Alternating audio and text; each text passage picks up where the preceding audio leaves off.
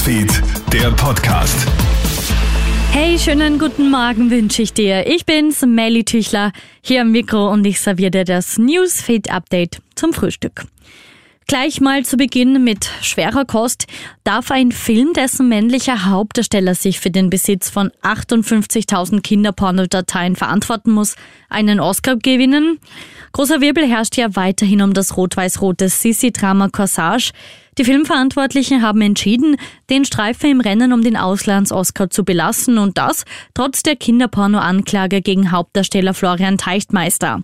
Die Filmverantwortlichen betonen, dass Corsage nicht nur eine Person sei und der Film von den Vorwürfen gegen Teichtmeister zu trennen sei. Unterstützung gibt es von Max Gruber vom Verband der österreichischen Filmregisseure. Man hat auch eine Verantwortung gegenüber all jenen, die mit so viel Herzblut und so viel Einsatz daran gearbeitet haben, dass man es nicht einem Einzelnen und seinem Fehlverhalten gestatten sollte, das alles zum Einsturz zu bringen. In Österreich hat es noch nie so viele Anzeigen wegen der Darstellung sexuellen Missbrauchs gegeben wie im Vorjahr. Allein aus den USA sind 10.000 Verdachtsfälle in Österreich gemeldet worden, fast doppelt so viele wie 2021. 780 Tatverdächtige konnten ausgeforscht werden.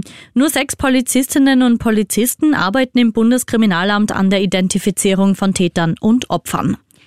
Es ist eine erschreckende Zahl. Weltweit sind 86 Journalistinnen und Journalisten im vergangenen Jahr getötet worden.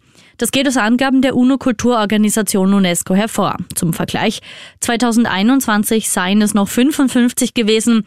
Nach mehreren aufeinanderfolgenden Jahren des Rückgangs sei der starke Anstieg alarmierend, so die Generaldirektorin der UNESCO. Mehr als die Hälfte der Morde sind in Lateinamerika und der Karibik geschehen. Und dann noch ein Blick in die USA. Dort kommt es einmal mehr zu einer schrecklichen Bluttat. Bei einer Schießerei in einem Haus in Goshen im US-Bundesstaat Kalifornien sind gestern früh sechs Menschen getötet worden, darunter eine 17-jährige Mutter und ihr sechs Monate altes Baby. Die Behörden beschreiben den Angriff als gezielt und nennen ihn ein schreckliches Massaker. Es gebe zwei Verdächtige, die auf der Flucht sind. Krone Hits, Newsfeed, der Podcast.